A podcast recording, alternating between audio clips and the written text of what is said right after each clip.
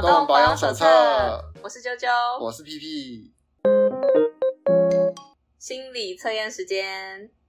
今天的心理测验有一点变态，uh huh. 根本就是变态杀人魔的心理测验。什么 FBI 甄选心理测验这种，类似那种。我们今天加码来来两题，因为我觉得这两题很有趣。嗯，好，那我先问第一个问题，因为我都回答完了，所以就给 P P 想一想，然后还要给听众想一想。搞不好我我已经，哎、欸，搞不好你看过，对对对。对首先，第一题是：如果说你今天准备要杀人，嗯、然后到商店里面买刀子，那你面前有一把五百块的刀子跟一把五千块的刀子，你最后选了五百块的刀子，你觉得为什么？我要去杀人，然后我要我选刀子，我有一把五千跟一把五百，然后我选了五百块的刀子，是为什么？对，你觉得为什么？试着揣测一下，你觉得为什么这么说？哦，我我确实有买下它，对，你买了五百块的，我买了五百块的刀子，对。就因为要丢掉了，又不能留着，所以买便宜的就好，应该是吧？对，我也是，我对啊，我想说，这都是要丢掉的吧？我也是，我也是这么想。然后，如果说是杀人魔的话，答案是什么？是因为五百块的刀子可能比较钝，然后这样可以让他被折磨比较久。我觉得有一点不合理。对，我觉得出题的人应该就没杀过人，外行。对，哎哎哎，干嘛杀过？就是。就是你要买锋利的，你不能买钝的，因为钝的很难杀。人的骨头跟皮肤其实是蛮蛮硬韧的。一般我们我们可能做菜的时候切伤、割伤手指，我们就觉得说、嗯、啊，这刀子好锋利啊，什么什么东东的。可是你要知道，它切伤的是你的皮肤而已。嗯。然后切肌肉会再硬一点点。嗯。啊，切到肌腱，你根本就是很韧。就是应该有有些人有有经验，就是他可能这个刀子他切、嗯、呃鸡腿好了。嗯。然后，哎，切切切切不下去。可是他曾经被这个刀子割伤手指，嗯，因为割伤皮肤真的是很简单啦，嗯，但肌肉啊、肌腱啊，尤其是到骨头，就是可能他如果要插插肚子，嗯，会比较方便。那如果假设他是插胸口，被肋骨挡下来，嗯。就刀子会被肋骨挡下来，你戳不进去。我我有个问题，那因为肋骨是一根一根的，然后中间总有一些缝隙。有缝啊。那如果刚好戳到缝隙呢，就进去了。想的很简单，可是很难做到啊。诶，因为刀子这样子刺，如果是就是垂直的，很容易卡到那个骨头，对不对？对，杀人没那么容易啊。你知道，真的，就是以前郑捷郑捷那个事件，郑姐她是还是有特别去练的，她是有体力基础的。嗯。她是准备，我不知道她是刀子好像用到钝了，然后又累，后来才没有杀，就是没没有办法杀这么多人。这我知道，这我知道，对对，所以第一个要买贵的刀子的原因，就是如果他真的是为了要杀人，他要杀掉，准确杀掉，为了这个原因的话。啊，应该是要买锐利的刀子，嗯、因为那才比较有效率。不过我的想法就是因为，就我们要折磨他，我只是要啊，你比较目标取向，就是杀掉。对对对，我没有要，我没有要为了折磨做这件事情。如果我会当成效率的话，嗯、我买便宜刀子也不会因为它锋不锋利，嗯、我只是觉得我要它。等一下，我觉得那你一定不是那种。为了快乐而杀人，变态杀人魔啊！因为如果是为了快乐的话，他他就觉得，哎、欸，钝的也好玩。对，对，这个这个有有点没有先确认，就是说，嗯、今天要杀人是要杀很多人吗？还是要杀一个人啊？啊那我的想法是说，他会事先去商店买新的刀子，因为我是有计划的。如果我今天临时起意，我是拿我家里现有的就好了。嗯，就是我是一个突然想要杀人的那种冲动，然后我拿家里的。嗯、那既然我今天已经有计划了，我就会想说，那我。接下来要怎么样掩盖这一份？嗯，对不对？就是好变态哦！等一下，我我觉得现在有点迟了，我觉得有点迟了。可是我我觉得还是要说一下，我们不鼓励杀人，这是不对的。就是看怎么导向。那下一题，下一题，这个太沉重了，这个会暴露我们这个可能潜在的犯罪心理。对对对，因为我想说，我应该要打个码，说就是哎，那个危险什么什么，请勿模仿。对，但是没办法打。没有人，我跟你讲，你我们在这边讲什么？我买刀是杀人，就有人去模仿，那一堆开节目说，哎，考上建中的十种方法，你怎么做？OK，好，那下一题的话是。买好刀子之后，你选择了一个男子家潜入，然后你被对方发现了动静，所以这个男人就急忙躲进衣柜里，然后锁起来。那追上前的你，这时候会怎么做呢？哦，他应该要先讲这个故事。对对对，我所以他是只想杀人，对象是谁无差别嘛？他是我我觉得这样好了，我们直接把它设定的比较就是小一点。他就是现在就是想要把这个男的杀掉，然后今天就是想要杀人。他的今天的那个任务，因为这样很奇怪，就是如果我知道他已经躲进衣柜里面，对。那我应该跟他很熟，我总会选择说，我选了一个男子。我如果先我选了一个男子，应该是我不清楚他家的情况啊，我更不可能知道，有点不太合理了。我猜啦，应该是因为你你你潜进去之后，他发现，然后你追过去，然后他锁起来了。所以我看到他对对对，他是一个动态的，他追进去然后锁起来，这样。哦。哎，我比较简单粗暴，哎，我果然就是比较直。哦、你比这样的话，我就我就不要动了，我就假装我已经走了，我等他自己出来。哎，好变态，你好变态。等下对了，是不是？是没有，我觉得你的比这个答案还变态。答案是什么？你知道吗？答案是说站在前面等他出来，就是操控一切。他觉得这样子让对方就是一直保持在那个很恐惧的精神高压状态嘛，嗯、然后你就居高临下的等他出来，这种感觉。嗯、可是你是。躲在旁边，然后让他以为我知道，然后我就假装。可是这可这只适用在大概十或二十年前啊，嗯、现在不太准确，因为现在手机很方便啊。啊如果我等他，他直接报警，我我等等到警察来。哎、你知道我刚刚第一个想法是什么？是什么？我是踹了门吗？不是，我刚刚想说，我 就是想要杀他，对不对？嗯、有刀子吧？嗯、我直接往里面捅啊。哦，没有啦，衣柜可能有点难，对不对？哦，我知道为什么有点困难。那我知道为什么，因为它这边有附那个图片，它的图片是那种百叶型的，对对对，是那种脆脆，就是烂烂那种，所以我就觉得说我刀子可以从那洞戳进去。哦，我也是蛮变态的啦。没有啦，不一定要用刀，因为我们已经被买刚刚买刀局限了，你知道，他如果躲进去。其实我最有效率，因为我要享受，因为他情境应该是一个享受杀人的愉悦犯，嗯、所以用刀应该是他的坚持了，他都已经买了，对不对？嗯、所以在旁边等应该是他的情境。如果但如果今天我是为了要杀掉你这个人，然后我看到这个场景，我就会在考虑说，我可不可以从外面把这个橱柜堵起来？嗯，我就先把你堵起来，然后我把你家瓦斯打开。啊，我直接烧掉，哦，我直接烧掉，嗯，我也不用脏了自己的手，嗯、对，我直接烧掉，然后我也可以不在现场。我就直接把你杀掉，哦、你也没办法出来，还蛮可怕的。我不一定要用刀子啊，如果真的确定你要，嗯、我就把那个。这你真的很目标导向，嗯、像是他这边就是正常人啦，他正常真的超无聊。嗯、他说就是想说那就下次再来，我说下次什么意思啦？下次他说就是败兴而归啊，就先回家好了。这样我说太正常人了吧？嗯、对啊，我比较暴力啦，我就是要把它完成。可是我目标导向跟你一样，我没有想那些有的没的，我就是爱通。我觉得他。他说的正常人可能不是正常人，是白痴。好，Anyway，不没关系，反正嗯，我们今天的心理测验就是聊个这个有点变态的这种杀人倾向。那听起来，对，我觉得屁屁你 杀手的本质，而且你是那种冷酷型的，好可怕，啊，就是超级冷静的，对。然后 哦，有点可怕。然后我是那种鲁莽，我可能快就被 FBI 制服了。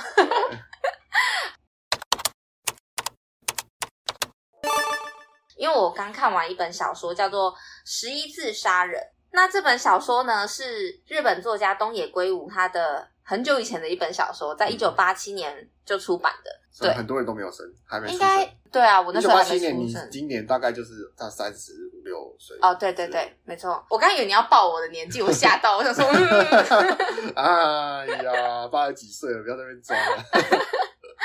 好，然后呢，这一本小说，呃，如果说怕被暴雷，然后对这个小说有兴趣的话，我真的很建议，就是先看完之后再来听我们这一集。他们出三十几年，还有人会怕暴雷？对对对应该不会吧？而且他就是你，你现在跟他讲说，你看过《铁达尼号》吗？我跟你讲，那个杰克最后死掉了。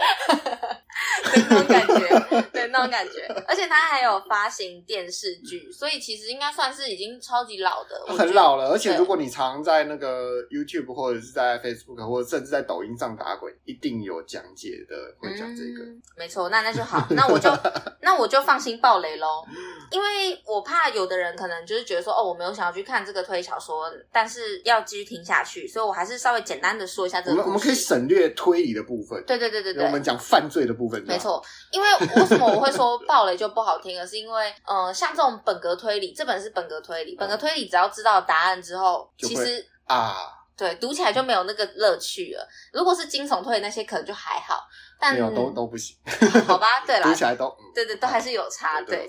所以如果说真的觉得 OK，好，我就是放心给你爆雷，那就可以安心观赏这样。那首先呢，这个故事对我就直接从结局倒回来讲。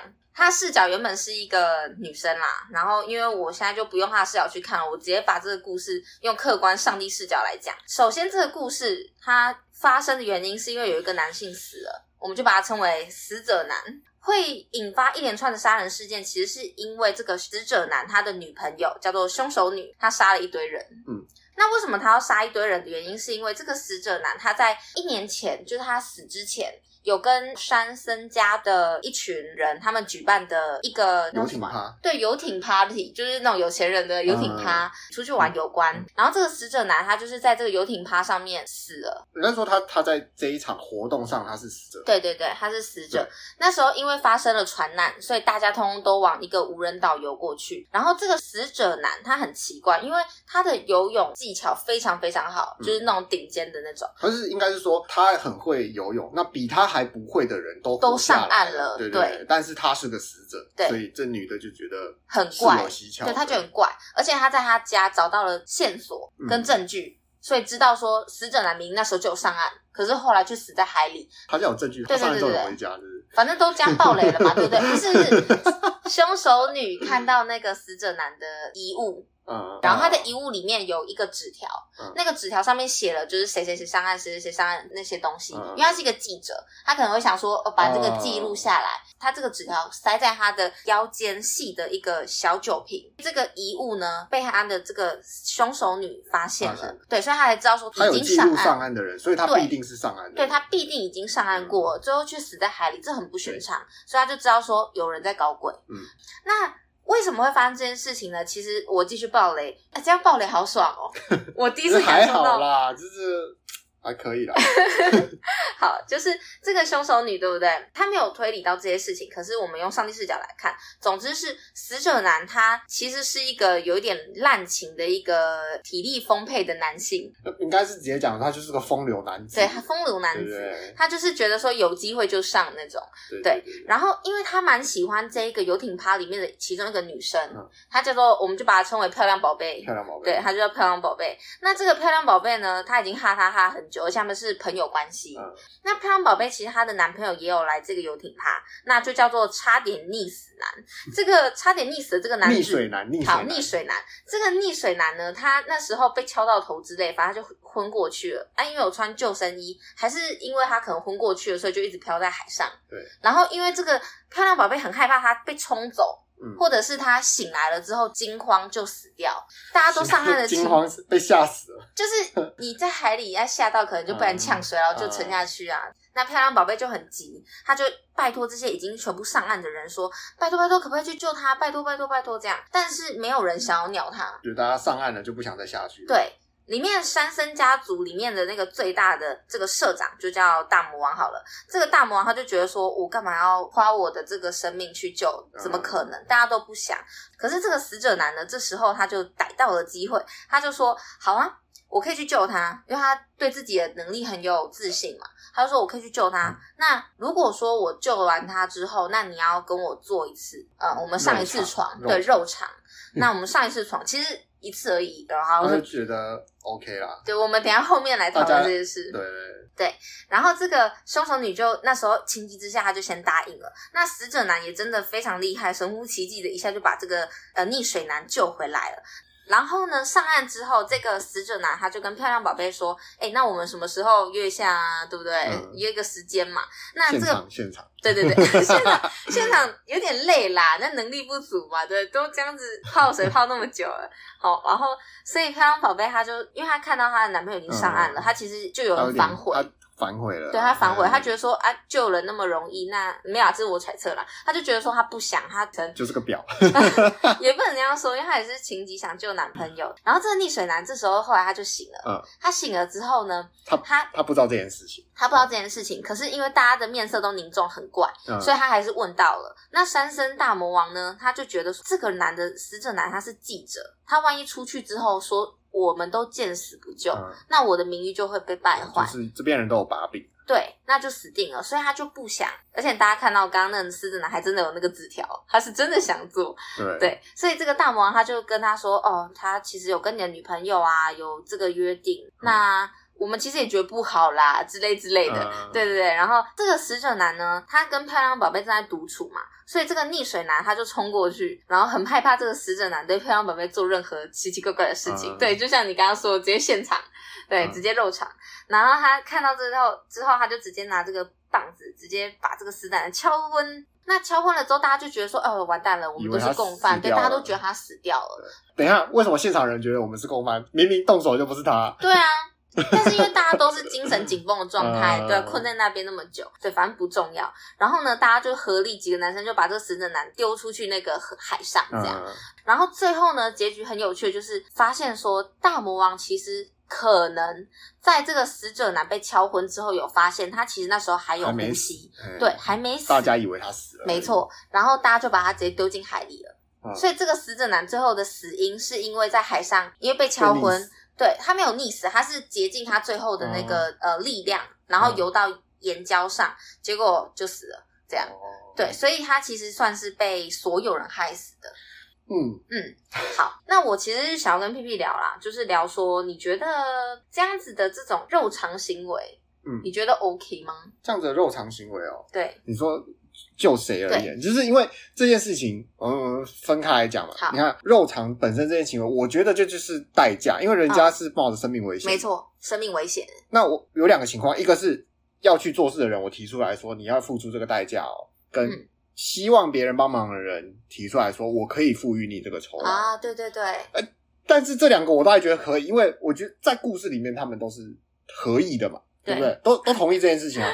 合意性交哎、欸，真的是，就是合意啊，对啊，而且这是真的是没有问题的，嗯，基本上来讲是没有问题的，因为而且很诡谲，是从法律上来讲是没有问题的。你看哦、啊，就就连日本也是，你不可以付钱的性行为哦，嗯、就是你不可以用性性交易赚钱，嗯，对吧？台湾也是，你不可以性交易赚钱，但是合意的是可以的，嗯，对。然后有人就会说，哎、欸，不对啊，他明明就叫他去做事情啊，对不对？那这就是一个买卖的行为。那我们想想看，嗯、他帮这个女生怎么样？捞回一条人命，捞回。我们就讲中华民国法律来讲，人命的价值是多少？大概三百多万吧。呃，没有没有没有，在交通法规来是两百万啊，两百万。还是我们不讲这个，因为这太偏了。人命是无价的，在法律上来讲，人命是无价的，所以对这桩买卖其实它是无价，所以这桩买卖其实是做不成的。是，就是它是无价，它不是一个交易。嗯，就是他们行为上是个交易，但法律上它不是个交易，所以我觉得它是很诡异的合法。嗯，我认为啦，当然我不是法律的专家。嗯、如果有人有这个更、啊、更高明的见解，可以告诉我。我觉得很酷哎。那我补充一下，就是三森家族这个大魔王他们的想法是什么？他们是觉得说，你怎么可以趁着这种很急、很紧急的情况下，然后趁人之危打劫这个女生？嗯、应该是说，我不知道他，因为他。就你刚描述，他们并没有太多的琢磨在说三生到底有多讨厌或是多忌惮这个记者嘛，嗯，嗯对不对？就我所知，他们就是觉得说，哦，你要说我们不救那个人，就重点在这里。但是其他的事情都是附和的，比如说，哎，你怎么可以趁火打劫呢？什么不拉不拉的，这些都只是顶多是附和，因为这跟三生家族在乎，我觉得跟三生家族在乎的事情没有太大的关联。对，他们只是想要促成说全体人。共同通过，这个人要必须死，对，是，对吧？所以他会这样讲，就其实是代表什么？代表的，我认为啊，他就是一种乡民看戏的感觉，嗯，就是说啊，你怎么可以这样子啊？你怎么可以那样子？这其实干屁事。对，而且动手的也不是他。对，而且重点是他们还没有动，他们就是去去怂恿别人。就是在台湾，我觉得可以举个例子，就是说、嗯、啊，犯这个罪的人应该给他死刑，应该给他死刑啊。对，但是应该死刑啊，死刑，那判太轻了，我们要死刑，一堆人都喊要死刑。可是，对，说到底，哎，你有去支持这立法，你也没有，连立法都没有，那给你枪，就让你来处刑，好不好？这些人也不敢，就是一个舆论啦。不过这边有点不一样，是因为他们是有为了自己的私欲。所以去去、呃，就是给他一个一个洞，我觉得这是一个小洞。然后，可是它代表的，我觉得它代表比较着重在于，它是一个怂恿跟附和，就是怂恿。在他们眼里，在他们这个家族，可能这个家族的眼里，这件事情是一个可能对他们的价值观来讲是一个哦，你不可以这么做哦，你应该遭受到什么样的惩罚的东西。但他就只是说说而已，就像我们刚刚说的那些刑判太轻啊，这个给他死啊的那些乡民一样，嗯，就他们不会去考虑到说。哦，究竟人家之前是达成什么样的协议？就是不考虑前因，他只考虑现在发生的事情。嗯嗯嗯，就是三生的角度是这样啊，对啊。他们应该说，他们除除去私欲啦，他们对这件事情评价的角度，觉得他就是前面人家答应都不算个事嘛。那后面现在要发生的这件事情，他们觉得哦不公不义这样子。对。对，所以变成说，这也很好体现说，我们很多那种键盘法官会对事情的，像 PTT 上面啊，D 卡、嗯、上面说，哦，这就该怎么样啊，做了什么就该怎样啊、嗯、之类的。你看他一九八七年他写出来，他他有这个想法，一定不是在，已经很早，甚至在他之前就有这些这些人就有这个概念了。你看，直至二零二三年，我们仍有一群人抱持这种想法，在在这个社会上，就是有时候喊话，嗯，有时候就是没有办法感受到那个事件它的重量，就像是他们一开始。不愿意去救这条人命，嗯、然后这个死者男他愿意冒着他的生命危险去救人，然后他们事后才在那边煽风点火说：“哦，我觉得他这样子用这种方式冲我打击很不对。”还有就是，我会想到一个，就是类似那个罢工，罢工啊，我知道，我知道你说这件事情大家都想要。对对，我想在场当下所有上岸的人都应该都希望那一个人溺水人可以活着，这是大家都想要的事情。是是是。可是我们会分为愿意牺牲自己的权利去促成这件事情的人，对，跟不愿意牺牲自己，我就只看戏，然后让这件事情发生成功与否，跟他可能有一段距离的人。嗯。但是在罢工争取到权利之后，哎，就有一群人没有得到利益的人去跳出来说，哎。为什么？为什么那些人都有好处？哎，为什么我跟他其实应该要一样的，我就没好处？因为大大家都都明眼人都看出来，就是因为你当初没牺牲啊，你没牺牲啊，你现在要跟人家分一杯羹。因为那时候罢工的人，他们付出了很大的代价，对他们付出很大的代价，他们好像什么没有奖金。对，对不对？然后薪水是有罢工就没有就没有钱，罢工的是钱都扣掉。嗯、然后就有一堆原本就是哎，他就在旁边看戏，然后照样工作领薪水，日子过得平平淡淡的人，对。然后看着别人的成功，然后觉得说哦，他成功了，那为什么我没有？对，很多革命的故事都是这个样子。对，对，就是很多人不见得他有获得更大很大的利益啊，比如说像郑南榕，他就失去了生命嘛，可是他为我们争取到了一点言论自由的。的价值嘛，嗯，像他这样的牺牲，然后后面的人，或者是当下在其他场域其他的人，就是共同享受了这个好处。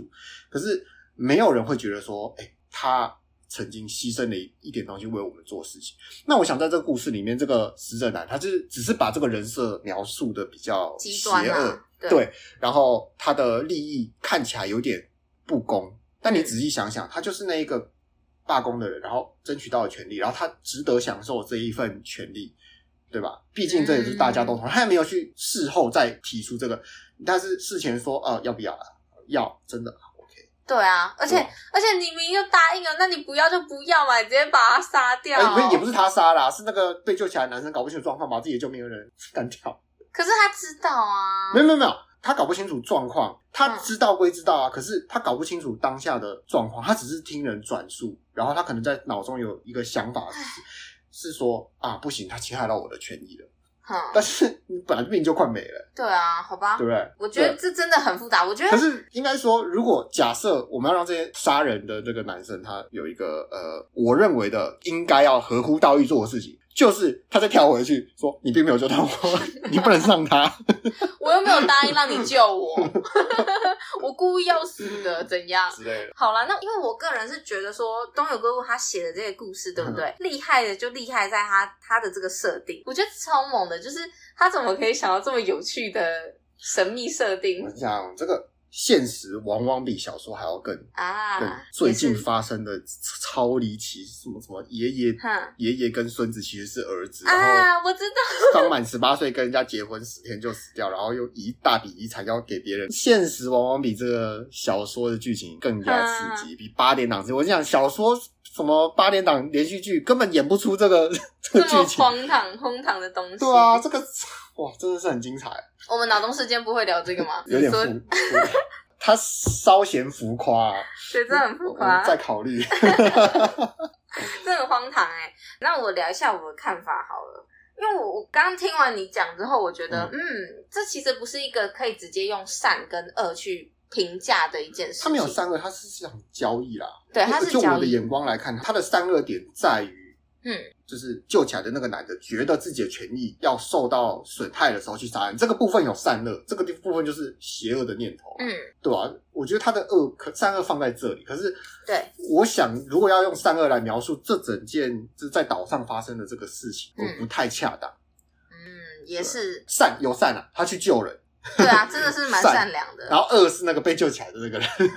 没错，然后我会提到说这个善恶，是因为他这一次出了新的再版，然后叫做基凝结版，然后里面就有提到说，若是人性本善，是什么让我们选择了恶？如果善与恶并不是正反两面，而是流动的光谱，那么一个人善恶转换的瞬间，需要经过多少良心的纠结与罪恶感的试炼？倘若任何决定都伴随着代价，什么才是生而为人应该做的选择？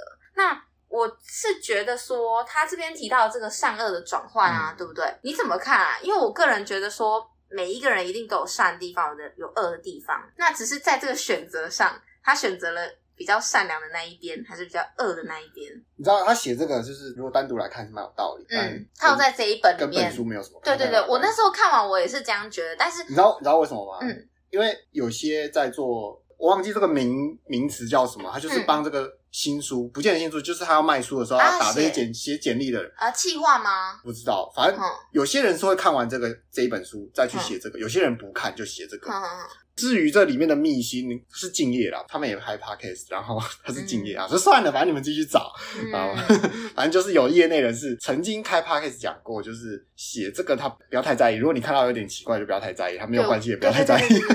我也是觉得说这个 这个看完之后发现被骗了，对不对？有一点 对这个部分啦，因为我自己就是冲着这个有一点觉得说，哎，这个我好期待，但是我看完之后觉得说，哎，我好像看了两个不一样的东西，在道德上面没有他写的那么严重。对对对对，但是。我不是说这本书不好看，我觉得《十一字杀人》很好看。就是他们这个介绍跟内容没什么太大的关系，但是你想知道说，根据这个介绍，你想要多……对对对，我们就再多多讲一下这个，因为不然就会觉得说，哎，奇怪，为什么要谈这个啊？因为放在上面，其实他可能想要讲的是，因为他知道这个大致的剧情，他会觉得说，哦，一个救了人的人，然后跟跟强奸犯之间的剧情，因为你知道，就是他是个救人的人，可是因为人家不要，所以他做这个举动就是强奸，所以他从同时可以有救人一命的。的光辉，对，然后又有强奸犯的人设，嗯，呃、可能他要再拉锯的是这件事情啊，嗯、但是说到没有很成功，我说简介说到没有很成功，嗯、对吧？嗯、那一般来说，我们会说，在善与恶之间的光谱在游走，大概就是类似于这种，但会比较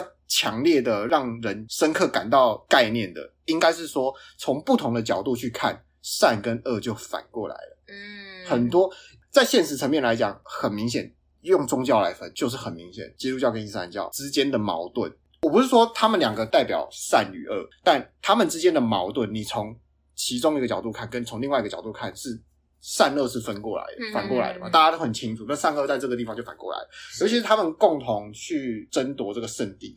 对不对？所以对于圣地占领了圣地的那个人，跟被占领圣地的那个思维，其实他们两个是相反过来的，嗯、对吧？你占领的圣地就是我的圣地被占领了，而如果我占领的圣地就是你的圣地被占领了，是啊，是啊。所以我们善恶是反过来的，是啊，是啊。对对对。啊，我超喜欢你这个切入点，我觉得超棒的。对，我那时候就是因为我很想要看这个部分，但是这一本书它比较没有那么琢磨道德，对，它没有那么琢磨道德啦，但也很好看。我记得我有看过有在讲这样子的故事，但是我忘记了。嗯我忘记了，那个，没关系，之后可能还有机会。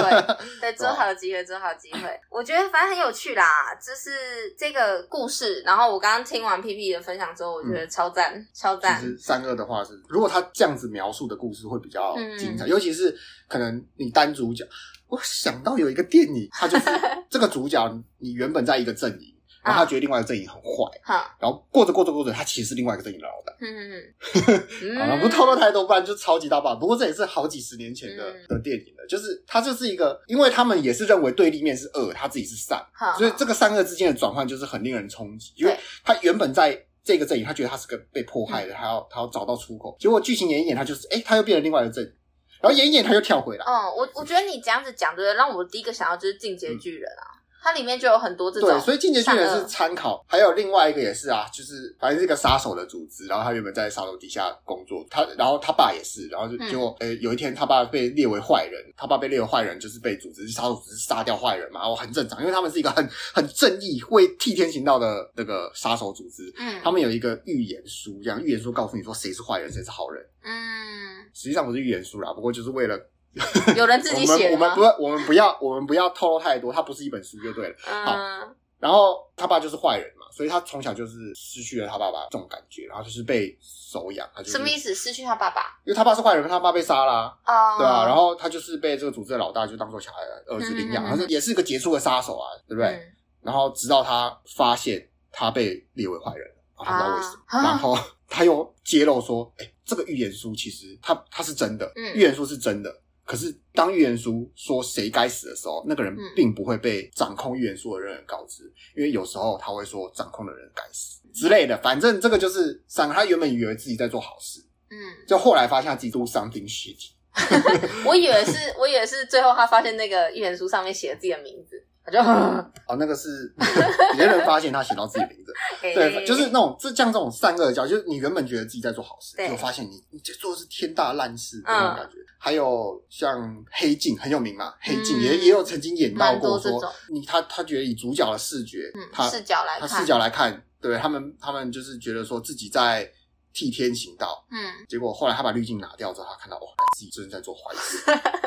就很恐怖，只是这是一个善恶，就是他这个善恶不是说我们觉得你做好事或我们觉得你，而是他他让主角自己的善恶不是善恶，只是善恶的那个天平突然之间失灵了。嗯，他以为自己在做好事，对。对。然后这个很神奇的事情是说，他他觉得说啊，为什么你都让我戴滤镜骗我说我在做好事，结果。他的高层就拿出一段录影像出来说：“没有啊，这是你自己说可以的，嗯、你忘了。”然后直接煤气灯，直接煤气灯，哎，就直接，嗯，对，他就惊讶了，因为他惊讶到他说：“为什么当初他可以这么毫无所谓的就答应这件事情？”哦、他才知道说：“哦，天哪！”对对对，就是啊、哦，这个反正就是一个反转，反转、哦、就是让你这个这个这件事情的善恶，其实就他没办法判断了，对。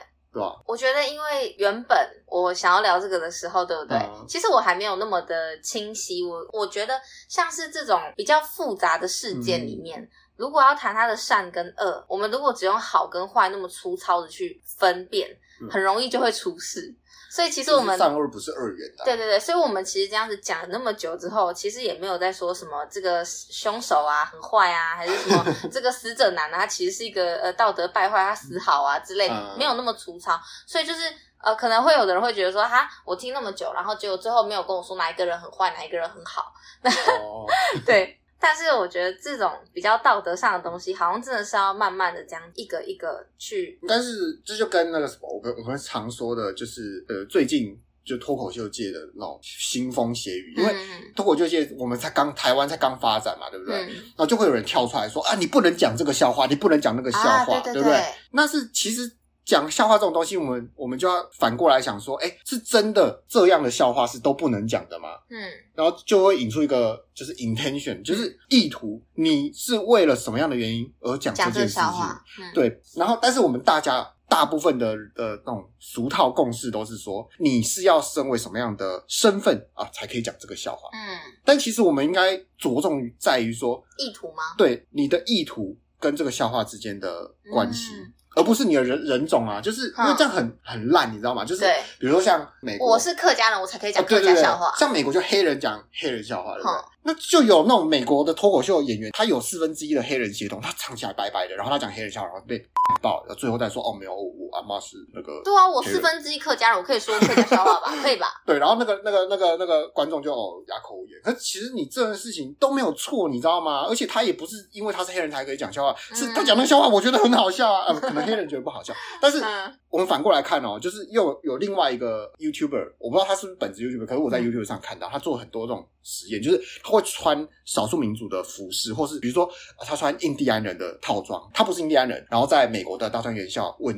或是甚至其他地方问说，哎，你觉得我穿的如何？对，一般有有一点那个被现在 sense 影响，这种社会正义 sense 影响的人都会觉得说，先问。你是印第安人吗？那他当然不是，他说我不是。被问的人就评论说：“哦，那你不能这样做，哦，这样真的很不好。”我觉得这个对不对？我们可以留一集讲哎、欸、我很喜欢这个这个议题。对，就是这是一个一个 intention，就是你是为了什么意图去做这件事情嘛？嗯、就是因为他后来就会问印第安人这件事情，嗯、然后印第安人说：“嗯，很棒之类的。”好看啊，或是为什么不行？或是他穿那个墨西哥啊，墨西哥的传统就是那种大高帽啊，然后留留两撇大胡子、翘胡子那种，对不对？他说：“哎，这个你们觉得这个装扮如何？”然后说：“你是墨西哥人吗？”哦，我我不是墨西哥人。然后那个被访问的人说：“哦，我觉得很不好。”结果他到了墨西哥的那个像墨西哥套一样的地方问说：“哎、嗯欸，你觉得我今天穿的如何？”我想当地墨西哥人就说：“哦，我觉得你穿的很棒。”然后就说：“哎、啊，你觉得有被冒犯？”我说：“不会，怎么会？有好有一次好像穿华人服饰，我我我不太清楚，还是越南之类的服饰，应该是华人的。然后他就是穿这样，然后到处去问什么。我跟你讲，扮成那样，因为我看过，我之前看过他的，他之前做的这些东西。然后我当下看了就觉得说：“不会啊，他穿这样，我觉得有什么问题吗？”对啊，对对除非他穿成那样，然后在那边一直轻枪冲那边，然后然后演这个驼背的小矮子，然后演李小龙还好。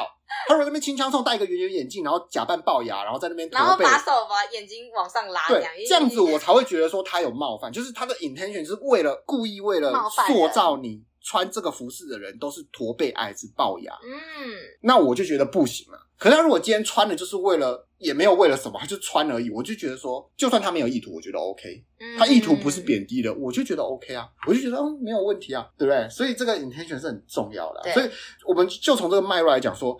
因为我们会觉得说啊，你去冒犯就是恶嘛，对不对？嗯，那我们就可以把它这个概念稍微拿过来，就是说，哎，你评论善恶是评论你当下看到，就是你你看到那个人穿其他民族的服饰，他就是恶嘛？嗯，哎，不见得，你要是结果还是意图？对，因为两个其实都很重要，嗯，但我们只注重结果，嗯，而且大部分的时间，结果不是那个最重要评断的事情。对，假设今天有一个人在地上，他昏倒了。然后他失去了呼吸、心跳。你帮他做 CPR，你帮他做 CPR，你压断他两根肋骨啊！你压断他两根肋骨，我们只在意这个结果。哎，请问这公平吗？嗯，对，这如果我们只在乎结果，就变成这样。但是如果我们探究说，哎，是因为他需要你这么做，对，那你就是个善，他就变善人。对对对对对对，就就是对啊，这值得大家思考，因为很多人不会想到。我们今天把这些例子讲出来，可能有些人觉得说，呃，这事情哦，对，应该要这样。可是实际上，在现实发生的事情不是这么像我们现在讲这么简单。对，嗯，你可以像最近我们发生这个很戏剧化的这件事情，就是呃，这个五亿遗产的这件事情，大家可以去，也不要太关心啊，人 人家私事，对对也是。不会啦，屁屁你不用担心，我相信我们的观众全部都超高品质，他们都是。你是不是想要骗他们点你赞？对，骗骗他们帮我按五星好评。哇哦，主持人好会夸赞观众哦。对啊，好啦，那我们节目今天就先到这边喽，感谢大家的收听。谢谢大家。